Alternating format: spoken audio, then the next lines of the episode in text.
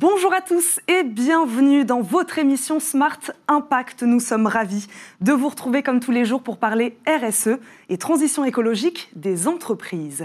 À mes côtés, Émilie Kovacs, fondatrice et rédactrice en chef du média Ecopo. Bonjour Émilie. Bonjour Eva, bonjour à tous et merci euh, de nous suivre euh, pour une nouvelle émission de Smart Impact. Alors au sommaire de cette émission, euh, nous accueillerons le PDG du groupe Fray pour parler d'urbanisme commercial responsable. Nous aurons pour notre débat RSE aujourd'hui sur l'économie circulaire Patrick Bariol qui est directeur du développement de l'éco et Laurent Bertuel dirigeant de Printer. Nous découvrirons ensuite la bonne bonne pratique euh, du collectif La Relance Verte et nous terminerons avec euh, un sujet sur euh, l'emploi et la qualité de vie au travail avec Aude Célie et la start-up Pôle QVT. Mais tout de suite, nous commençons avec les news du jour, Eva. Oui, Émilie. Et vous le savez, nous sommes aujourd'hui le 26 juin et c'est le jour J pour le groupe français de l'agroalimentaire Danone. Il sera, dans quelques heures, ou ne sera pas, la première grande entreprise à mission cotée en bourse. Le PDG Emmanuel Faber proposait il y a quelques semaines à ses actionnaires de devenir une entreprise à mission pour renforcer ses engagements sociaux et environnementaux. La crise du Covid n'a fait qu'accélérer son engagement, dit-il. Ce statut, on le rappelle, a été créé par la loi Pacte de mai 2019 et c'est donc aujourd'hui que l'Assemblée des actionnaires se réunit pour voter. Autre actualité illustrée par ce chiffre, 1%, c'est le pourcentage des aides financières accordées à des projets environnementaux en 2016 par l'ensemble des fondations européenne. C'est le CEF qui publiait cette étude. L'ONG WWF et le groupe bancaire Lombard-Odier ont décidé d'agir. Ils proposent donc depuis hier ce qu'ils appellent un nouveau guide du donateur. L'objectif, sensibiliser les fondations et favoriser les financements dans le domaine environnemental. Le guide livrera aux fondations privées, mais aussi aux particuliers, des informations et des analyses essentielles sur la nature et l'urgence climatique. Et enfin, une initiative solidaire du secteur du tourisme à l'égard du personnel soignant. 103, c'est le nombre d'hôtels partenaires de l'opération du Soleil pour des soignants. C'est Solikend, la start-up qui recevait en février dernier la palme du tourisme durable, qui est à l'initiative de ce projet. Au total, ce sont 50 000 euros de séjour à l'hôtel qui seront offerts cet été au personnel de santé français pour les remercier de leur dévouement exceptionnel lors de cette pandémie du Covid-19. C'est maintenant l'heure de notre invité du jour.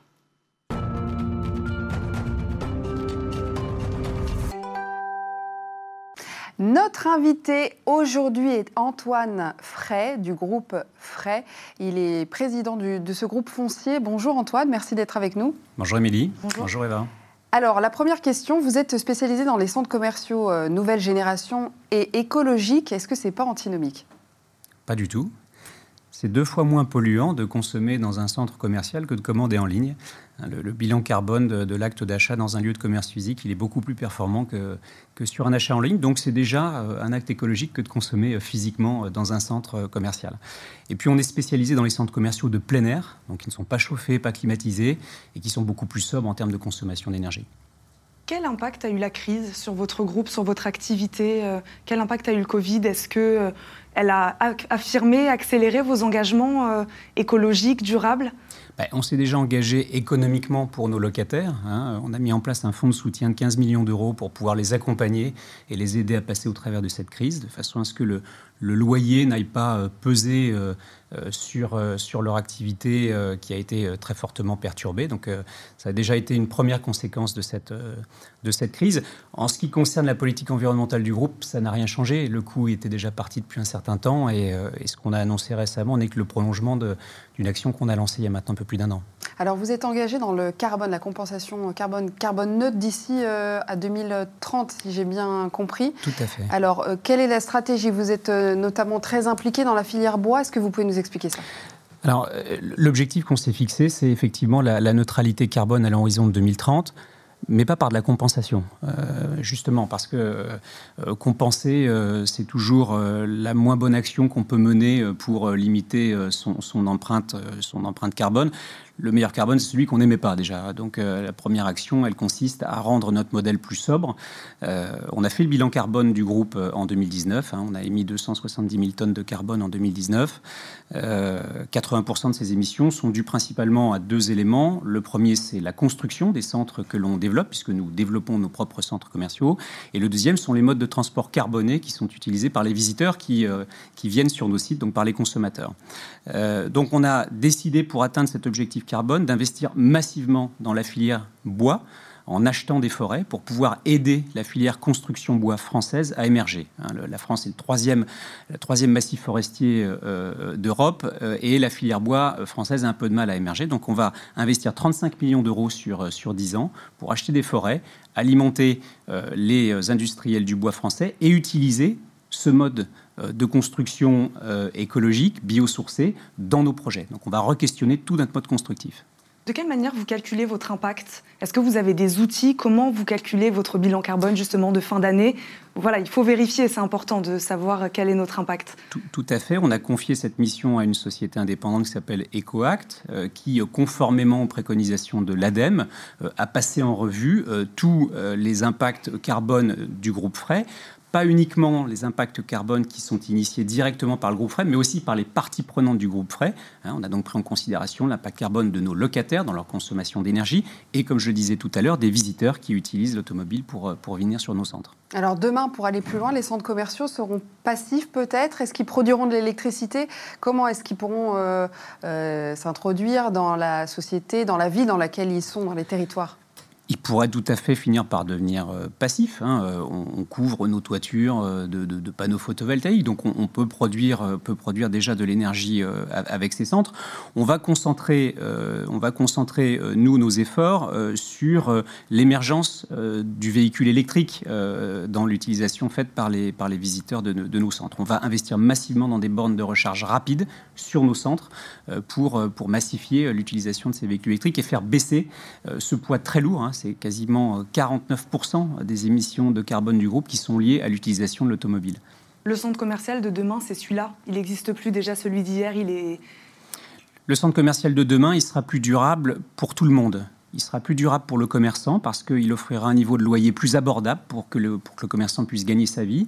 Il sera plus social pour le visiteur qui est en recherche de liens sociaux et il sera plus euh, écologique euh, pour, euh, pour notre planète et pour l'environnement. Hein. Donc si on devait résumer notre raison d'être aujourd'hui, on est là pour fabriquer des interactions positives entre les êtres humains dans une ville décarbonée. C'est ça le centre de demain. Veiller à vos impacts. Euh, c'est une demande de vos clients euh, commerçants et euh, consommateurs? C'est une demande de toutes les parties prenantes. Les collaborateurs du groupe qui veulent qu'on donne du sens à la croissance. Hein. On a connu une hyper-croissance sur les 12 dernières années. On était parti de zéro en 2008. On a 1 milliard 200 millions d'euros d'actifs en patrimoine aujourd'hui. Nos collaborateurs veulent qu'on donne du sens à cette croissance.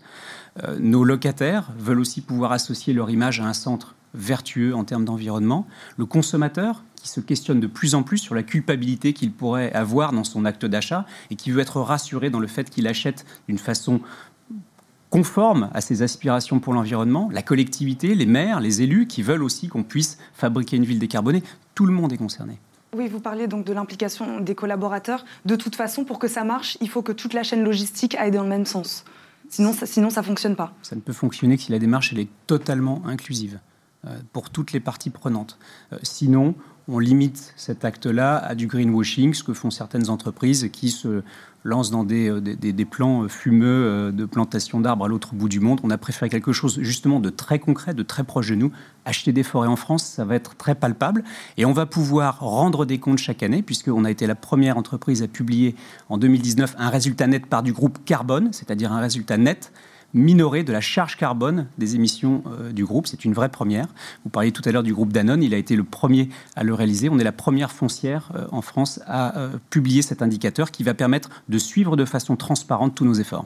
Alors, qu'est-ce que vous répondez à ceux qui vous disent oui, mais vous faites des centres commerciaux, vous encouragez la consommation. Or, dans un monde durable, la consommation n'est pas forcément dans cette équation-là il faut arrêter de penser que la consommation c'est sale, la consommation c'est la vie, la consommation c'est du plaisir. Le lieu de commerce c'est le lieu où on se sociabilise depuis la nuit des temps. On a besoin de se sociabiliser hein, à un moment donné où euh, on peut tout commander depuis son canapé, voire même travailler depuis son canapé maintenant. Je pense que euh, préserver des lieux où on peut interagir les uns avec les autres, pour le plus grand bonheur de la préservation de l'espèce, parce qu'il faut quand même qu'on se voit pour qu'on puisse euh, préserver notre, notre espèce. Je pense que c'est fondamental. Il faut arrêter de dire que le commerce, c'est sale. Le commerce physique, c'est fantastique, euh, c'est écologique. Euh, j'invite tous les gens à venir visiter le plus possible les lieux de commerce physique. Il n'y a plus uniquement plus de magasins, il, y a, aussi des, cafés, des restaurants. C'est un lieu de vie à part entière maintenant, le, le centre commercial d'aujourd'hui? Ce sont des lieux mixtes si vous venez chez nous, vous allez trouver des commerces, du loisir, de la restauration, mais vous allez aussi trouver des lieux de santé, des écoles, une maison des associations qu'on a baptisé le Social Club, qui est un endroit qui fédère toutes les associations locales. C'est un village, en fait. C'est un village.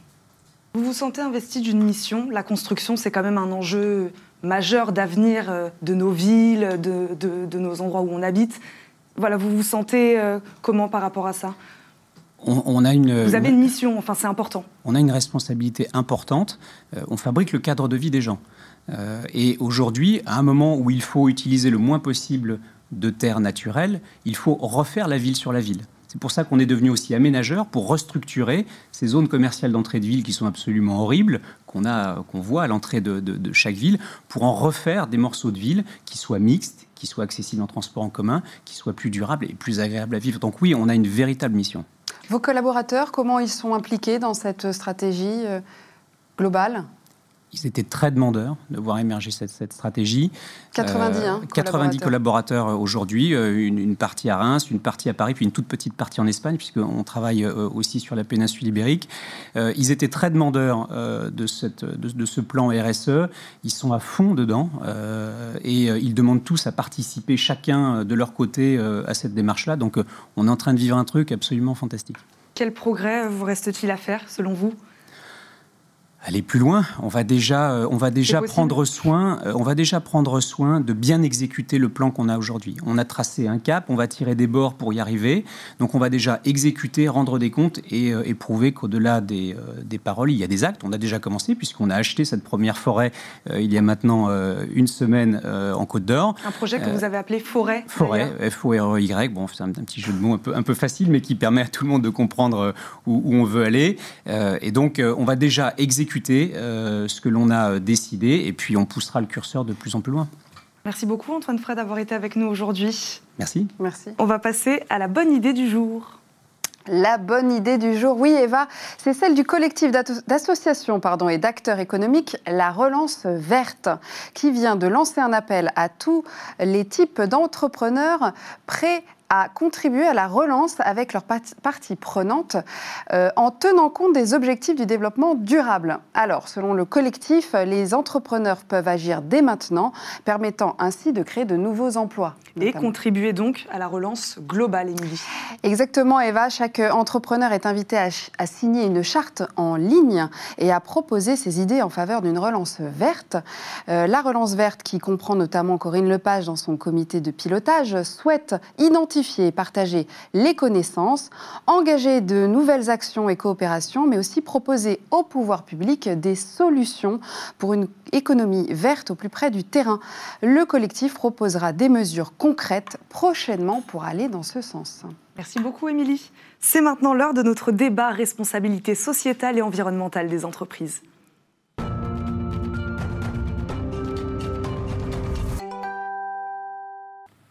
Nous accueillons tout de suite Patrick Bariol, directeur du développement de l'ECO. Bonjour Patrick.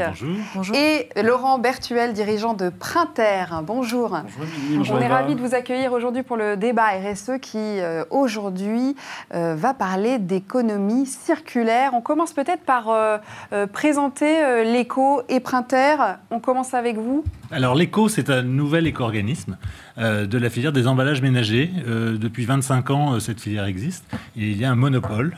et l'ambition de l'ECO, c'est de créer une alternative à ce monopole pour offrir un service différencié aux metteurs en marché, c'est-à-dire ceux qui mettent sur le marché des produits emballés pour la gestion de leurs emballages, de la conception jusqu'à l'élimination des emballages.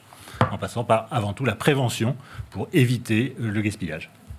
Merci Patrick. Présentez-nous euh, Printer. Et alors Printer. Et. Printer, donc euh, Printer, c'est un, un acteur de l'économie sociale et solidaire et de l'économie circulaire qui a la particularité de reconditionner des cartouches d'encre et des tonnerres d'impression et qui, euh, fait toutes les, qui intègre toutes les étapes de l'économie circulaire, c'est-à-dire de la collecte, du tri, du reconditionnement et de la distribution du produit fini derrière. Voilà. Est-ce qu'on peut définir peut-être en quelques mots ce que- qu'est l'économie circulaire? Parce que On peut le oh, faire. voilà, le thème du débat, c'est est-ce que ce sera celle de demain, finalement, l'économie circulaire? Est-ce qu'on peut peut-être la définir déjà? Ouais, euh, bah, l'économie circulaire, c'est euh, de pouvoir euh, euh, partir d'un produit pour euh, arriver à un autre produit sans passer par la, pa- par, par la case euh, production, matière première, etc. Euh, Le modèle euh, traditionnel, on va dire, c'est un modèle linéaire où euh, on produit, on consomme et on jette. Euh, L'idée, c'est de rentrer dans une boucle vertueuse euh, pour que euh, on réutilise et puis on, récupère la matière et que ça ne parte pas en incinération ou et qu'on ne perde pas cette matière, mais qu'on puisse la réutiliser pour fabriquer de nouveaux produits et, donc, rentrer dans cette, boucle. L'idée, c'est que ce soit le modèle dominant, finalement, l'économie circulaire? C'est que ça le devienne? Oui, alors euh, y- y- pour moi, il y a deux économies circulaires. Il y a l'économie circulaire du reconditionnement. On peut donner une deuxième vie à un produit, une troisième vie parfois sur un téléphone portable ou sur un ordinateur. Et puis il y a l'économie circulaire qui va dans, dans la matière première. Oui, C'est-à-dire que ressources. il y a des produits euh, qui ne pourront pas, je vais vous parler de, je ne sais pas, vos, vos tubes de dentifrice, euh, il n'aura pas de deuxième vie. Il aura une deuxième vie s'il passe par la case recyclage des matières qu'il compose. Donc voilà, pour moi, il y, a, il y a deux économies circulaires, celle du reconditionnement et de la deuxième vie du produit, et celle de la valorisation matière du produit qui permet, elle aussi, de faire une économie circulaire. Justement, pour euh, les, les déchets comme le tube de dentifrice, est-ce que l'économie circulaire pourra euh, nous sauver des déchets qu'on a en trop actuellement sur la planète? Eh bien, écoutez, je l'espère. Je ne suis pas un spécialiste du tube de dentifrice, malheureusement, mais euh, je pense que, que tous, euh, on en a un petit peu assez d'utiliser des produits, des, bouteilles de shampoing en plastique euh, qu'on jette à la poubelle, des tubes de dentifrice, des brosses à dents, enfin tous ces produits qui n'ont qu'une seule utilisation, qu'on prend, qu'on jette, et à chaque fois, on a l'impression de jeter quelque chose bah, qui a une valeur et qui en a une. Et j'espère que voilà, demain, on va pouvoir trouver des solutions pour ces produits qui ont une seule utilisation. Plus de produits à usage unique, euh, Patrick Exactement, exactement. Et la nouvelle loi sur l'économie circulaire va absolument dans ce sens-là. Je pense que l'économie circulaire, c'est avant tout du bon sens. Il ne s'agit pas d'arrêter de consommer, il ne s'agit pas d'arrêter de se laver les dents, mais il- faut euh, réfléchir à comment, dans notre vie quotidienne, euh, faire les choses différemment pour limiter l'impact sur l'environnement, tout simplement. Vous Alors, sentez que les entreprises françaises jouent le jeu là-dessus? Oui, clairement, clairement, on voit que euh, pas seulement les entreprises, euh, chaque particulier, on, se sent tous de plus en plus concernés par les déchets qu'on produit. Euh, et les entreprises doivent s'investir de plus en plus dans l'éco-conception, puisque c'est à la base de l'économie circulaire. Plus un produit va être éco-conçu, plus il va être circulaire, j'ai envie de dire. Et donc moins on va avoir re- recours à des ressources de- en ressources en matière première, et donc plus on va pouvoir euh, recycler et, euh, et faire un geste bénéfique pour la planète. C'est toute la chaîne de production qui est remise en cause. Et il faut une vraie vision euh, au départ par, par- par le dirigeant de l'entreprise pour se lancer dans l'économie circulaire. Je pense que c'est nécessaire, peut-être pas au départ, je veux dire, il y a plein de boîtes qui peuvent se lancer dans l'économie circulaire par volonté du chef d'entreprise ou, de, ou, de, ou, de- ou de- des gens qui y travaillent, mais euh, en, en développement des, nouveaux produits, en développement des nouvelles matières, des nouvelles matières de, manières de faire. Des, il y a vraiment plein plein de choses à faire. Euh, il y a un boulevard devant nous. Euh, il y a des choses qui changent tous les jours. Il y a des gens qui, qui mettent des produits sur le marché tous les jours qui sont euh, révolutionnaires. On en voit partout. Euh, et je pense qu'il y, a y vraiment une dynamique qui est en train de naître en ce moment sur, sur l'économie circulaire qui est incroyable. Quel conseil vous donneriez aux entrepreneurs justement? Il faut se poser les bonnes questions dès le début. Il faut se poser les bonnes questions dès le début. Et avant de mettre un produit sur le marché ou de créer quelque chose, il faut penser déjà à la seconde vie, la, troisième vie, la quatrième vie, et puis la façon de recycler le, produit. Et le rôle de l'éco-organisme, c'est d'être ce lien entre le producteur, euh, qui est responsable, hein, c'est la notion de la responsabilité élargie du producteur, euh, euh, qui est adhérent d'un éco-organisme, et l'éco-organisme doit faire ce lien entre le, producteur donc et le recycleur qui en fin de vie va pouvoir recycler de façon intéressant de ce produit. Pourquoi euh, Alors on peut créer des nouvelles matières, mais euh, et parfois biosourcées. Alors c'est très bien, il y a un très beau discours environnemental. On fait des, plastiques à base de, de, de, canne à sucre. En revanche, il n'y a pas les filières de recyclage. Donc au contraire, ça perturbe le tri. Il vaut mieux utiliser des, des, des matériaux où on a les filières industrielles en France de recyclage, euh, de recyclage des produits. On parlait de la loi euh, économie circulaire. Est-ce que le gouvernement, selon vous, va assez loin sur ces sujets-là? Alors, on va jamais assez loin sur ces sujets-là. Il y a eu des tas de débats à l'Assemblée, au Sénat, disant ah ben, à l'Europe. On veut à l'Europe, mais on veut tout ça tout de suite. donc 2040 pour pour supprimer le plastique à usage unique. Il y en a qui disent mais 2040 c'est trop loin. Oui, mais évidemment, ça, nécessite un changement euh, des outils de production. donc ça, va se mettre en place progressivement. C'est très bien qu'on ait des objectifs. Mais il y a des choses très concrètes hein, dans la loi. Euh, dans la loi, euh, on dit que très rapidement, il va falloir utiliser 5% d'emballage réutilisable. Ça, c'est écrit noir sur blanc dans la loi. Maintenant, les textes sont en cours d'écriture. et, et, on compte, en tant qu'organisme emballage, se positionner pour faire la promotion de solutions d'emballage réutilisable. C'est un combat pour vous de montrer le bon exemple euh, à vos confrères euh, Avec, ah, Complètement. Avant de penser à recycler euh, les déchets, il faut penser en amont à ne pas créer ce déchet.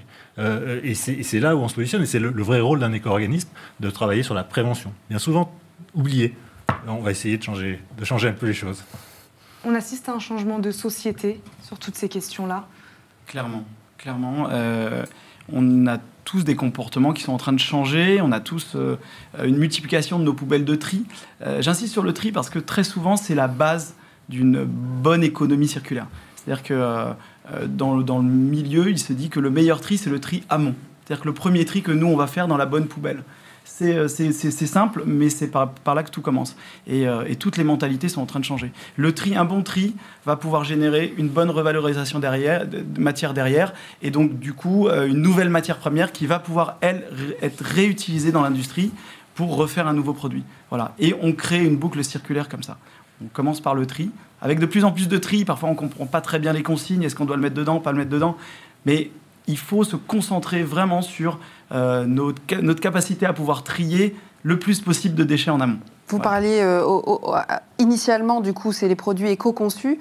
Euh, comment est-ce qu'on peut poursuivre cette logique qui comprend aussi les ressources naturelles, la gestion des ressources naturelles?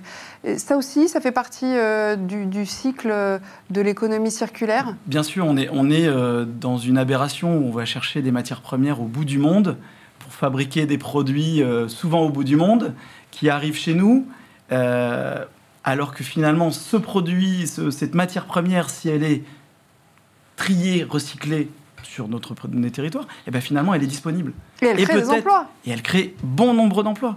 Et elle peut demain bah, générer des emplois dans le tri, dans le recyclage, mais aussi dans l'industrie. C'est-à-dire que euh, nos emplois de demain, c'est les déchets d'aujourd'hui.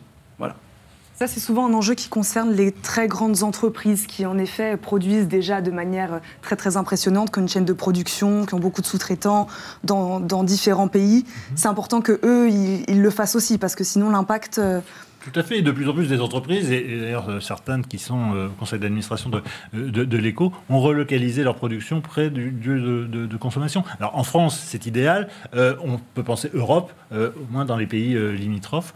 Pour, Mais c'est peut-être plus facile pour les petites structures de faire ça que pour les grandes. C'est une volonté.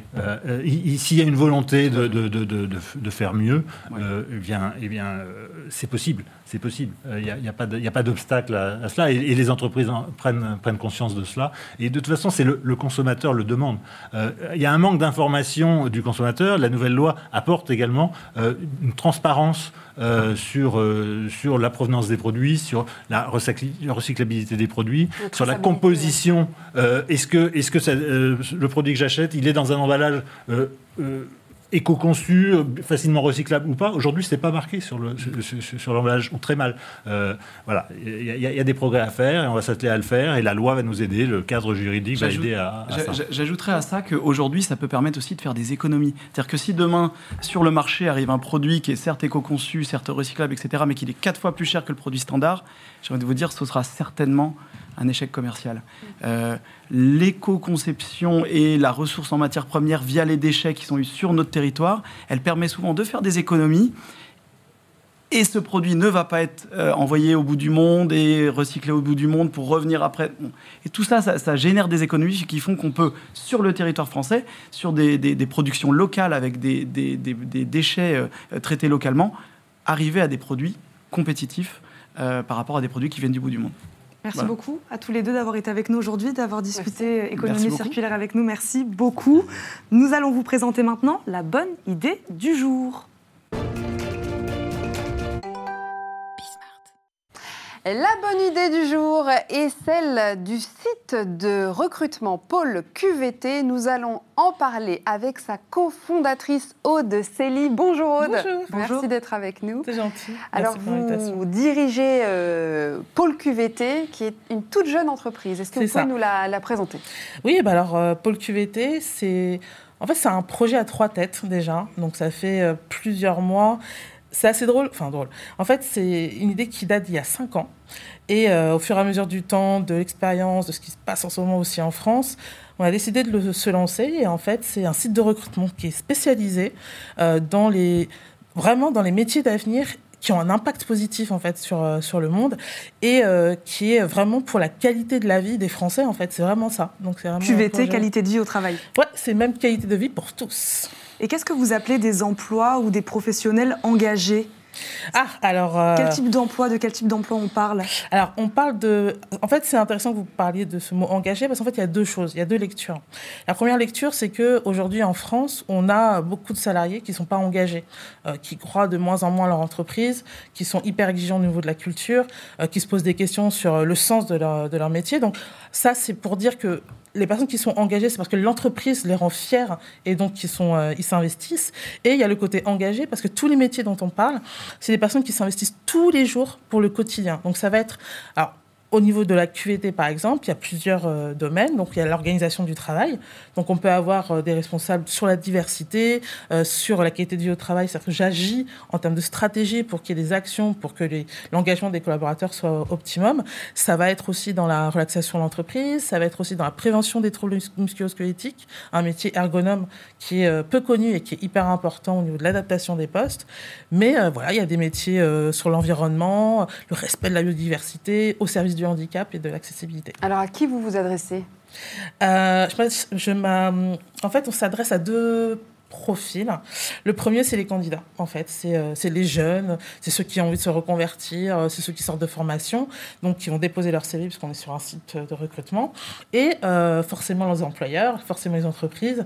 on est assez fiers, puisque finalement, on arrive à un moment où, par exemple, la loi Pacte, en fait, qui a été votée en mai 2019, qui invite les entreprises à, vraiment à dire vraiment publiquement leur, euh, leur raison d'être, en fait. Et nous, honnêtement, on est un outil de, euh, la, loi, euh, de la loi Pacte. C'est-à-dire que les entreprises vont pouvoir avoir à côté d'elles des personnes qui ont des compétences pour répondre à leur raison d'être. Et puis vous arrivez aussi après la crise où les gens se posent d'autant plus la question sur comment je peux être bien dans, mon, dans, mon travail. Ouais. Non, non, c'est, bon, on vient de sortir, on fait pas mal de com dessus. J'ai énormément de retours, et l'honneur aussi Alexandre, mais on a beaucoup de retours sur des personnes qui, sont, qui nous disent vraiment, je faisais un métier, la, période de confinement fait que j'ai complètement remis en question mon avenir, en fait, et qui nous disent ben, on a envie d'être sur des métiers euh, humains. C'est pour ça, d'ailleurs, qu'il y a le lexique des métiers. Parce qu'il y a plein de métiers euh, auxquels on ne pense pas et qui ont l'impact positif. Alors, je vous dis, ça peut être de l'agent de propreté, parce que si on regarde la lecture, les éboueurs, si on ne les avait pas eus, ça aurait été compliqué hein, finalement dans les rues de la ville. C'est des personnes qui sont aussi importantes qu'une personne qui va être géomaticienne ou météorologiste avec un niveau euh, un peu plus élevé. Beaucoup de personnes vont se reconvertir du coup, là, post-Covid? Ouais, je pense que je pense qu'elles vont chercher. En tout cas, ce qui est sûr, c'est qu'on va être exigeantes. elles vont chercher du sens. Ah ouais, il y a 70% des, à peu près des collaborateurs qui ont qui vont clairement ne pas s'engager si l'entreprise ne s'occupe pas. C'était déjà le cas chez les jeunes, mais, mais là, maintenant, euh, ah, tous les âges. Ouais, c'est tous les âges. Ça, oui. On a, j'ai encore eu un, message il y a deux jours d'une personne qui avait 12 euh, ans, 12 ans, 12 ans d'arrêt maladie, parce que c'était, euh, bon, bref, ça a été compliqué, et donc qui est ancienne, et qui, et qui avait un métier d'ailleurs qui est dans, dans la diversité, et qu'elle n'arrive pas justement à trouver de boulot. Et en fait, elle nous disait, mais en fait, je, vous êtes un peu comme une bouée de secours, parce que jusqu'à présent, ça fait des années que je veux me reconvertir, et je trouve pas de travail. Merci beaucoup, Aude Célie de Pôle QVT. Et c'est déjà la fin de notre émission, Eva. À demain. Oui, on se retrouve demain dans un nouveau numéro de Smart Impact pour débattre et parler solutions et transition écologique. À demain. Au revoir.